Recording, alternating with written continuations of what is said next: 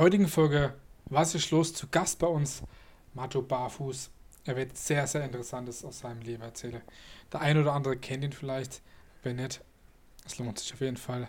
Herzlich willkommen bei Was ist los? Mato Barfuß. Hallo, freut mich, heute hier zu sein. Ja, du bist auch, kann man sagen, ein, ein Partner. Du hast auch deine, deine Galerie in Freistädt.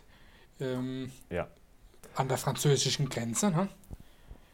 Ja, erzähl mal da ein bisschen was. Ich meine, wir werden schon auch ähm, auf das zu sprechen kommen, was du alles machst.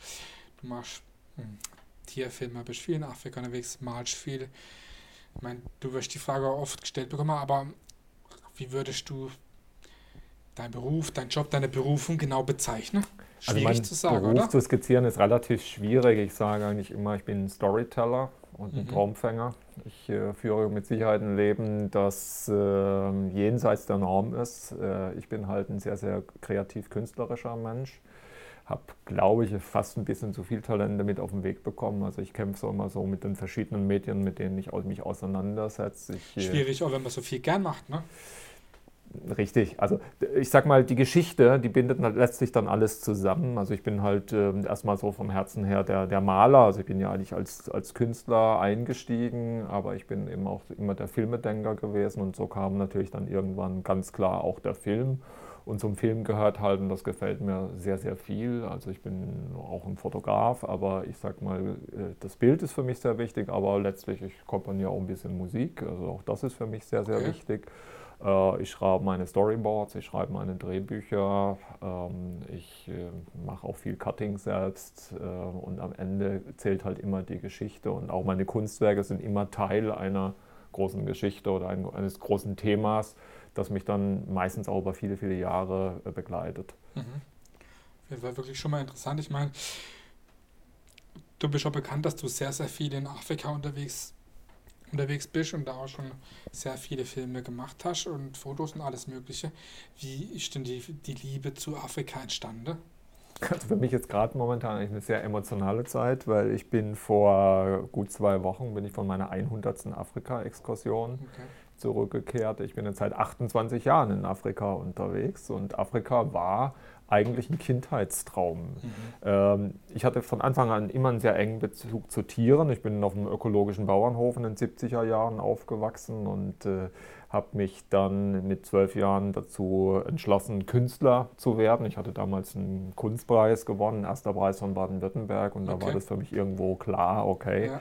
das ist genau das Richtige. Vorher wollte ich immer Wissenschaftler werden, aber ich habe halt gemerkt, Emotionen, das liegt mir und mit Emotionen kann man Dinge bewegen.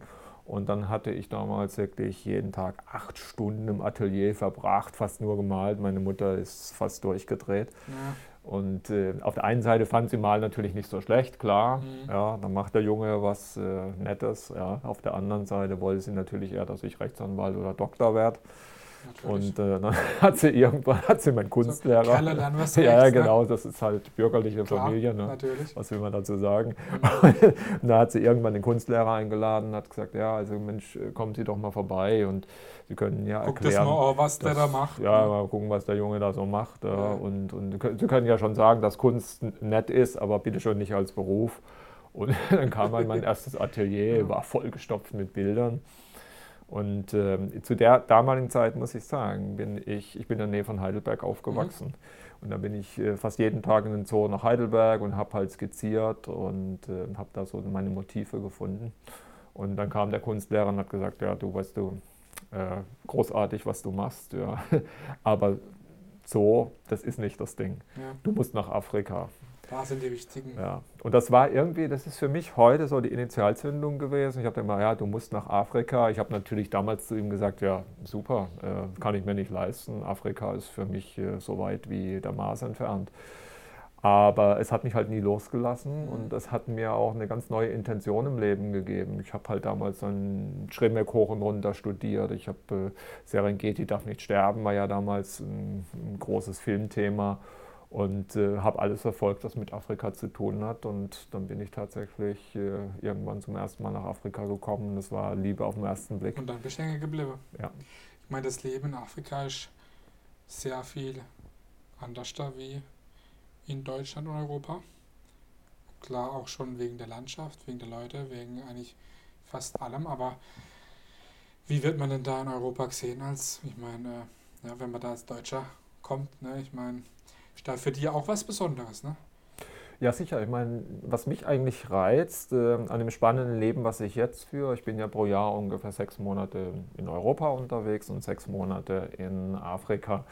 Äh, es ist eine völlig verschiedene Welt und ich fühle mich ja auch immer so ein bisschen als Kommunikator zwischen diesen beiden mhm. Welten. Also natürlich hier, wir, wir leben alle letztlich nach einem Zeitplan, wir sind äh, alle sehr, sehr rationell und äh, Afrikaner, die können halt, also die sagen halt immer Pole, Pole, immer schön langsam ja. und äh, also wir leben jetzt heute, was morgen ist, ist uns eigentlich relativ egal. Eigentlich eine schöne Einstellung.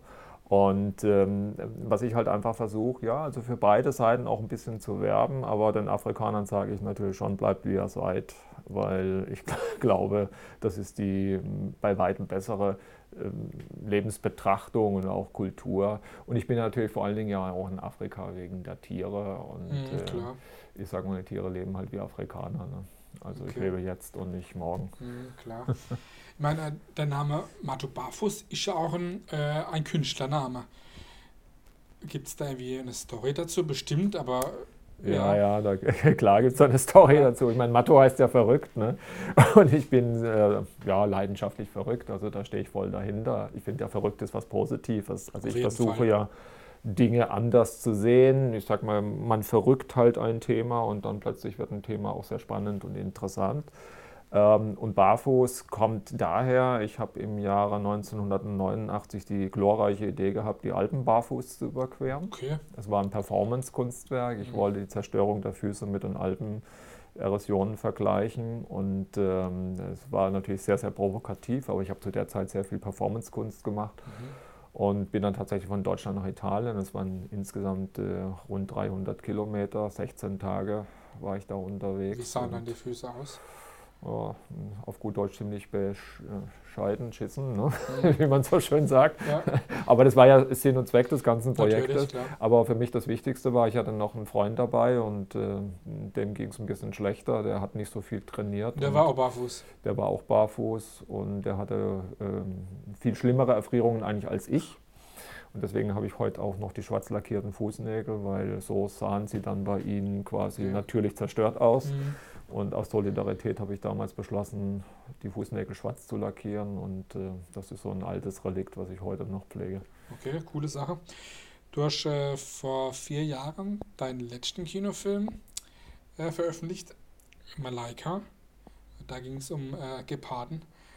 Äh, und du bist auch sehr viel mit Geparden unterwegs. Erzähl mal da ein bisschen was ja, zu, der, zu ja. der Liebe auch da. Also also Geparden, klar, haben mich natürlich total geprägt. Ich meine, in der Öffentlichkeit werde ich oft als der Gepardenmann ja. bezeichnet. Ähm, das hat vor allen Dingen mit meiner Geschichte zu tun, die jetzt auch schon einige Jahre zurückliegt. Ich habe ja 1996 begonnen, das habe ich mit einer wilden Gepardenfamilie in der Serengeti gelebt. Also richtig adoptiert innerhalb der Familie. Also die Mutter hat mich im Grunde genommen wie einen guten Kumpel gesehen und mhm. sie haben das komplette Sozialverhalten auf mich übertragen. Und das Verrückte war halt, ich bin denen wirklich auf allen Vieren gefolgt, habe mich wie ein Gepard verhalten okay. und äh, war also über drei Generationen mit dieser Familie unterwegs. Und das hat natürlich, also ich meine, das ganze Projekt hat mein Leben sehr verändert. Ich habe damals einen Bestseller-Bildband rausgebracht, der in acht Sprachen veröffentlicht wurde. Ich wow. habe äh, Talkshows eigentlich in der ganzen Welt mhm. gemacht. Mhm. Und äh, habe dann aber irgendwann, äh, weißt du, wenn du über viele Jahre, ich habe über 300 Sendungen gemacht, den Leuten erklärst, wie Geparden ticken, dann bist du irgendwann am Punkt und sagst, okay, jetzt ja, willst du mal raus aus dem ganzen Ding. Mhm. Weil für mich ist natürlich, sag mal, als Künstler neue Dinge zu schaffen, wichtiger, als jetzt die ganze Zeit äh, zu repräsentieren. Klar mache ich ja das, was man gern macht und möchte nicht immer das Gleiche ja. schwätze. Ne? Auch wenn es auch genau. Spaß macht, aber... Richtig, mhm. ja. ja. Aber es war halt, äh, ich hatte immer im Hinterkopf, also ich wollte Filmemacher, ja, also ich habe ja auch fürs, fürs Fernsehen ein paar ja. Sachen gemacht, aber das, hat, das war nicht so mein Ding. Also ich wollte Kinofilme machen und ich wollte eigentlich meinen ersten Kinofilm mit 14 Jahren machen. Mhm. Das ging aus Kostengründen nicht. Ähm, aber immer wenn ich an einem Projekt scheitere, dann habe ich so, so leichte Rachegelüste und ja, ich habe mir gesagt, also eines Tages kaufst du die beste Kamera der Welt Und dann zeige ich es allen. Dresden Kinofilm. Und ich habe dann 2012 die berühmte Red Epic gekauft. Mhm. Äh, also damals noch wirklich in den USA, die gab es noch gar nicht in Deutschland. Und habe gesagt, okay, also jetzt brauchst du einfach äh, ein tolles Thema und eine tolle Story. Ja. Und äh, da bin ich dann nach den relativ vielen Jahren, also ich hatte die Gepardenfamilie eigentlich das letzte Mal dann 2002 in der Serengeti gesehen, bin ich eigentlich genau wieder in dieses Gebiet zurück und habe diese Malaika getroffen. Und das Verrückte war halt, ich habe diese Gepardin getroffen und für mich war völlig klar, also die Frau, die erzählt ja eine tolle Geschichte, Mhm. was nicht absehbar war am Anfang, weil es war eine einzelne Gepardin und eine einzelne Gepardin erzählt in dem Sinn keine Geschichte. Aber ich kam dann ein Jahr später und hatte sie sechs Babys und dann Okay. ging die Story Wow. los. Und ich meine, klar, du wirst die Frage auch oft gestellt bekommen, aber wie läuft so ein Tag ab? So ein, so ein ich will jetzt nicht sagen Drehtag, aber wenn du bei den Geparden bist, Also was ich ja mache, und äh, das macht für mich so einen Drehtag natürlich auch sehr, sehr anstrengend, ich versuche eigentlich mit dem geringstmöglichsten Aufwand zu produzieren. Mhm. Ähm, das nicht einfach nur aus Kostengründen, sondern einfach auch, weil ich in der Natur produziere. Und zum ich möchte, Anpassen. ja, ich möchte einfach nicht mit zwei Filmautos oder mit einem großen Team da unterwegs Mhm. sein. Ich möchte im Grunde genommen gar nicht groß auffallen. Und mein Drehtag mit Malaika, der ging früh um 4.30 Uhr los.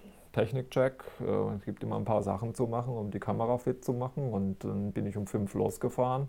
Ich wusste eigentlich immer, wo sie einen Schlafplatz hat, aber wenn nachts beispielsweise Hyänen oder Löwen kommen, dann verändert die Gepardin auch einen Schlafplatz und äh, sobald ich sie gefunden habe, äh, ich habe ein spezielles Filmauto, dann wird die Kamera letztlich auf das Stativ montiert und da bleibt sie auch den ganzen Tag. Und wenn man natürlich so eine Geschichte erzählt, geht es wirklich darum, auch, sag mal, Side Stories irgendwo zu erzählen, Klar.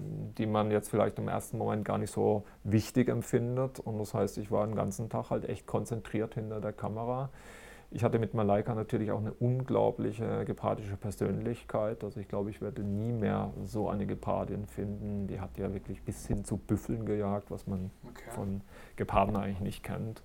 Und sie war eigentlich so eine richtige Rockerin, also mit viel Risiko Power. äh, und Power, unglaublich. Und ja, die Story äh, muss man natürlich verfolgen, bis sie dann abends im Dunkeln einen Schlafplatz hat. Dann Mhm. bin ich zurück ins Camp. Ich habe damals schon 5K produziert, also extreme Wow. Datenmengen. Ja. Dann habe ich abends meistens zwei Stunden auf Computern übertragen im Filmcamp, äh, Mhm. alles gecheckt. Dann wurden die Festplatten A übertragen, das war meistens bis 24 Uhr der Fall. Dann wurden die Backup-Festplatten übertragen. Und dann wieder 4.30 Uhr raus. um 4.30 Uhr raus. Ja. Mhm. Wie lange hat es ungefähr gedauert? Ich meine, kann man das sagen, wie lange es gedauert hat? Zeit, wie der Film fertig war? Ich meine, ja. Mhm. sch- Also für mich ist ja auch der Grund, weswegen ich keine Fernsehfilme gemacht habe, ist einfach, also ähm, ich möchte einfach Regisseur sein und ich Mhm. möchte mir von niemandem vorschreiben lassen, wann jetzt ein Film fertig Ohne sein Druck muss. sozusagen. Genau. Und deswegen, ich habe Malaika vier Jahre lang begleitet ja, und habe einfach gesagt, ähm, das kann, ich, das kann ich mir leisten, das will ich mir leisten und ich will auch die komplette Story haben. Und danach habe ich gesagt, okay, jetzt gehe ich in die Postproduktion und dann setzen wir das alles um. Ich meine, ja gerade auch Wahnsinn, wenn man eigentlich fast jeden Tag dann dreht oder viel dreht über Wochen, Monate hinweg, was man dann alles an Rohmaterial zu sichten hat, bis man dann wirklich so ja, ein Best-of hat. Ne? Das ist ja, Ja. nur ein ganz, ganz, Ja. ganz kleiner prozentualer Anteil von dem. Ne? Ist Also es ist tatsächlich so, ich habe mal ausgerechnet, für den Malaika-Kinofilm habe ich 0,7 Prozent des gesamten gedrehten Materials genommen. Und es ist also, für mich ist ein, ein Prozess, einen Film zu machen, immer ein sehr zerfleischender Prozess, weil man sehr, jede Szene ist so sein Baby und zu jeder Story hat man einen sehr emotionalen Bezug. Ja. Und man weiß natürlich aus dramaturgischen Gründen und weil der Film natürlich eine bestimmte Länge nicht übersteigen darf, ja, mhm. Äh, muss man natürlich relativ viel wegschmeißen. Aber ich habe jetzt im Nachgang zu diesem Malaika-Kinofilm eine Serie auch gemacht, ähm, also Malaika erzählt. Ähm, die wird vor allen Dingen im, im englischsprachigen Raum veröffentlicht. Wir haben jetzt gerade ans chinesische Staatsfernsehen verkauft, cool. also die die komplette Serie dann auch im Staatsfernsehen zeigen. Ich hoffe, dass ich da auch in Richtung Tierschutz in China was bewegen kann. Da gibt es bestimmt noch einiges zu tun. ja, ja, genau. Und von daher ist natürlich viel Material nicht, nicht äh, verloren in dem Sinn. Aber ich, ich bin jetzt gerade wieder eben an zwei Kinoprojekten dran. Ich bin gerade äh, in der Sichtung und äh, es ist wirklich so, äh, ich glaube, mein Vorteil ist, weil ich sowohl Maler bin als auch Filmer bin. Ich pendle sozusagen zwischen den beiden man Medien. Man kann ja. sich sozusagen, wie man es Lust hat. Ja. Was, was, wenn das in welche Richtung gehen? Die Filme auch wieder Geparden oder ist das was anderes? Äh, zum Teil. Also ich habe jetzt ein Kinoprojekt, das halt wird Pambara heißen. Und da geht es eigentlich darum, also der Hintergrund der Geschichte, es geht um Ökologie. Mhm. Ich will eigentlich ähm, mal beweisen, dass Natur eigentlich die spannendsten Geschichten erzählt. Es wird ein kompletter Disney-Style-Film, also okay. alle Puristen werden versuchen, mich zu foltern. Aber genau das will ich eigentlich. Also das heißt, äh, bei mir sprechen die Tiere dann auch im Film und es ist so eine Vierecksgeschichte zwischen Löwen, Geparden, Leoparden und Erdmännern. Mhm. Da gibt es jetzt auch so die erste Homepage, die am Laufen ist und mit Produktion. Und ein zweites Projekt ist, das ähm, hat jetzt momentan den Arbeitstitel The True Adventure of the Rolling Bones. Also mhm. nicht Rolling Stones, sondern Rolling ja, Bones. Ja, ja. Das ist eine sehr einmalige Geschichte von fünf Gepardenmännern mhm. äh, aus drei verschiedenen Würfen, die sich irgendwann mal getroffen haben und gesagt haben, Freunde. okay, also wir, wir rocken sozusagen die Steppe. Mhm. Und äh, das auf eine unglaublich spannende Art. Und es gibt halt äh, afrikaweit keinen einzigen Nachweis, dass jemals ähm, gepaarten Männer aus verschiedenen Würfen so eine Gang gegründet haben. Okay. Und die filme ich jetzt auch schon seit vier Jahren. Cool. Klingt auf jeden Fall richtig spannend. Wie viele Geparden gibt es denn ungefähr noch weltweit? Ja, leider sieht es um die Geparden relativ schlecht aus. Also ich sage immer, ich habe den schönsten Beruf der Welt. Auf der einen Seite, ich bin draußen im Busch, jedes Jahr sechs Monate und äh, erzähle tolle Tiergeschichten. Aber auf der anderen Seite dokumentiere ich auch den Untergang, wenn man es genau sieht. Wir haben jetzt aktuell noch rund 7000 Geparden okay. in der freien Natur. Mhm. Das ist natürlich fast nichts. Und äh, wir haben eigentlich Artenschutz in allen Bereichen gehen ja. die Zeichen nach unten. Hm. Du hast es vorhin schon gesagt gehabt, äh, für deine Drehs passt du dich den Tieren an, du ja. bewegst dich wie die und äh, wurdest ja teilweise gerade bei Malaika schon als ja, Partner oder Teil mit angesehen, aber was, was muss man für Fähigkeiten haben oder was besitzt du für Fähigkeiten, um den Tieren so nahe zu kommen? Also ich glaube, es sind verschiedene Faktoren. Also zum einen bin ich mit Tieren aufgewachsen. Katzen hatten mich eigentlich auch immer selber ausgesucht. Mhm. Also ich hatte immer einen sehr guten Bezug zu Katzen. Ich habe mich äh, sehr früh mit Verhaltensforschung beschäftigt. Das ist so die, sag mal, leicht technische Sache, die man natürlich auch berücksichtigen muss. Ähm, ich bin ein sehr, sehr emotionaler Mensch.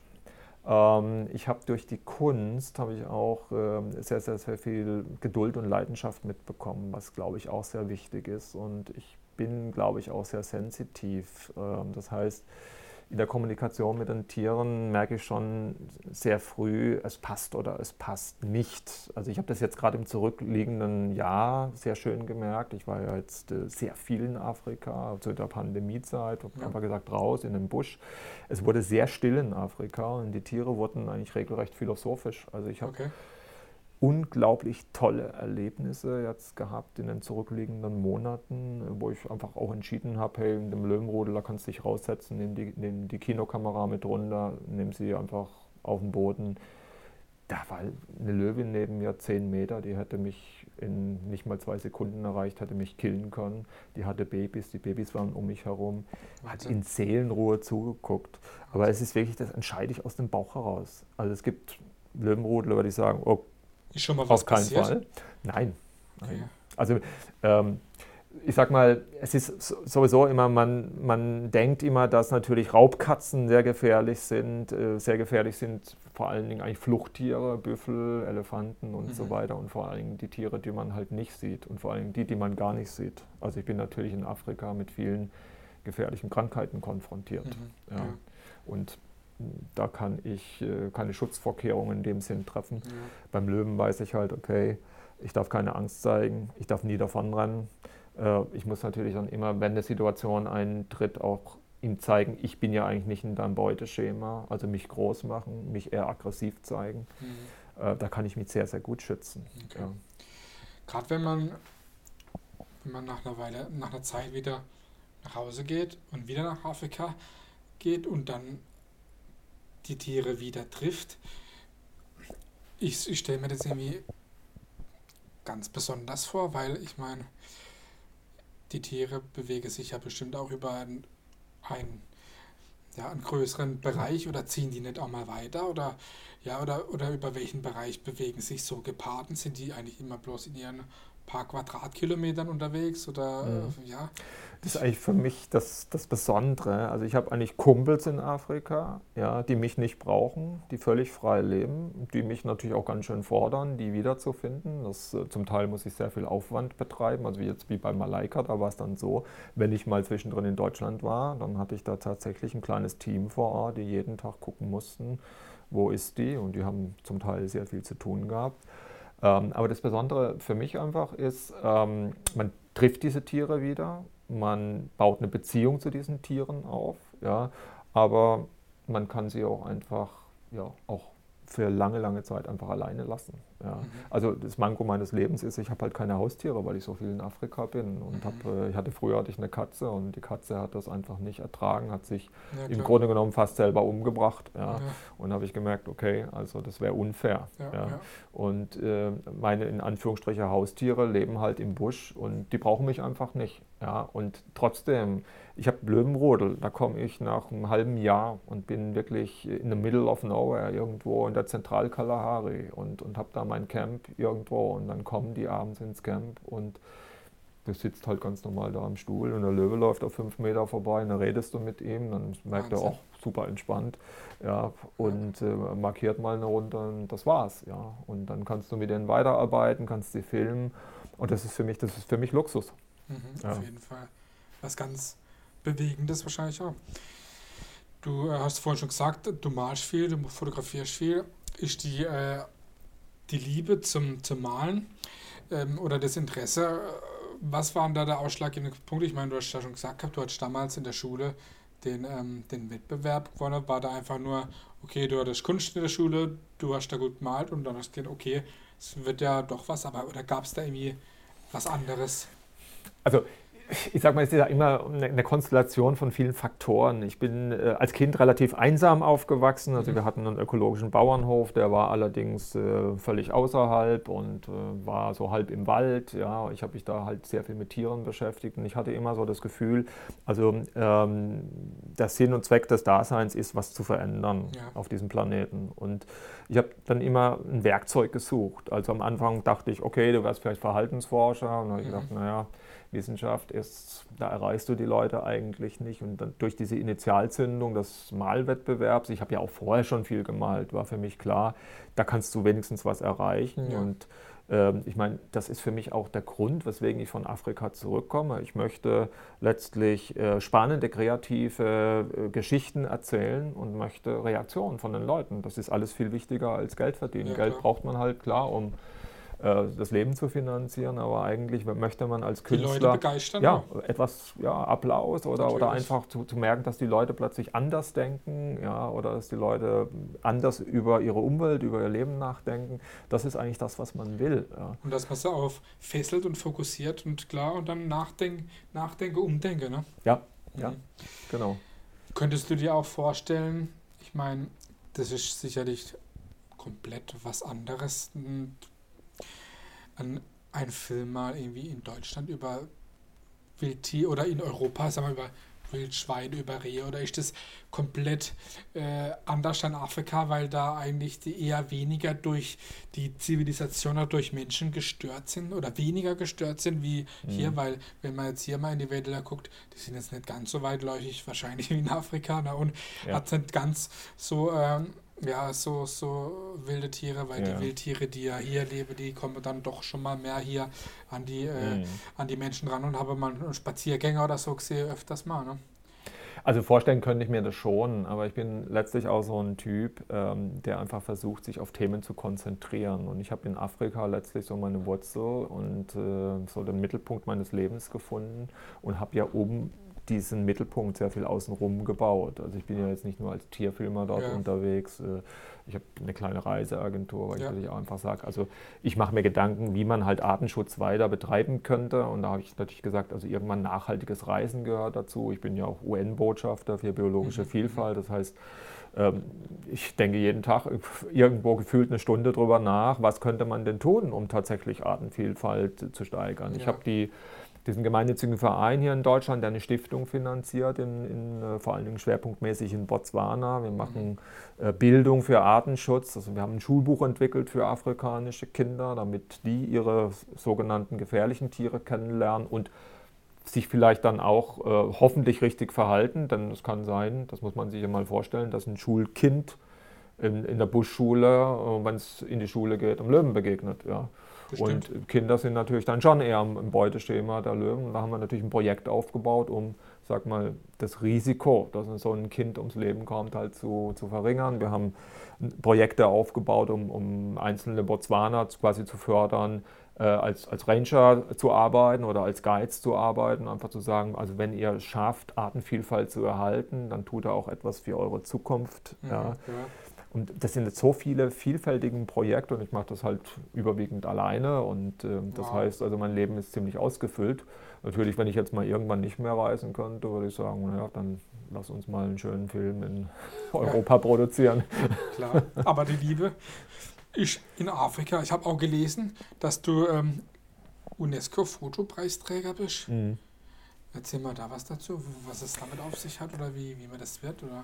Naja gut, am Anfang war Fotografie natürlich für mich erstmal wichtiger, auch finanzierbarer als Film. Ich meine, wenn man irgendwann mal im Kinofilm einsteigt, dann ist das ein sehr, sehr großer Schritt. Und äh, ich habe also mit einer Fotografie, die ich in Tansania damals geschaffen habe, das ist ein sehr unbekannter, gerade auf dreieinhalbtausend Meter Höhe, in dem ein Sodasee ist und da leben ungefähr zwei Millionen Flamingos und da habe ich ein ganz tolles grafisches Foto von oben hinbekommen.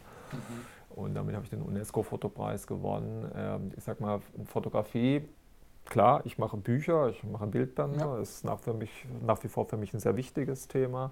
Ähm, ich habe auch einen sehr großen Fotosammler, der also meine Fotografien sammelt und äh, zu ziemlichen ja. Werten auch schon versteigert hat. Okay. Ja. Aber da habe ich einen anderen Namen, den ich nicht verraten darf.